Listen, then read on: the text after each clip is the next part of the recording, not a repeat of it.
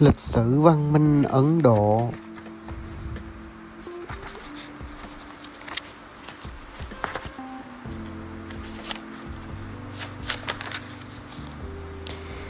Trong giới biên khảo, sử gia giữ một địa vị đặc biệt vì sức làm việc phi thường của họ. Họ kiên nhẫn, cặm cụi hơn hết thảy các nhà khác, hy sinh suốt đời cho văn hóa, không màng danh vọng lợi lộc bỏ ra từ 4 đến 50 năm để lập nên sự nghiệp. Họ đọc sách nhiều, du lịch nhiều, suy tư nhiều và nếu họ có ít thành kiến, tác phẩm của họ càng lâu đời càng có giá trị.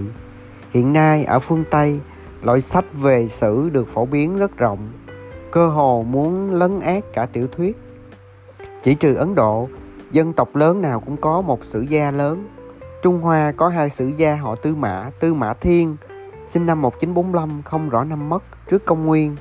Với bộ sử ký bất hủ gồm 526.500 chữ, chép từ đời hoàng đế đến đời Hán Vũ đế, và Tư Mã Quan sinh năm 1019 đến 1086 đời Tống với bộ Tư trị thông giám, chép từ đời chiến quốc đến hết đời ngũ đại, gồm 1.362 năm.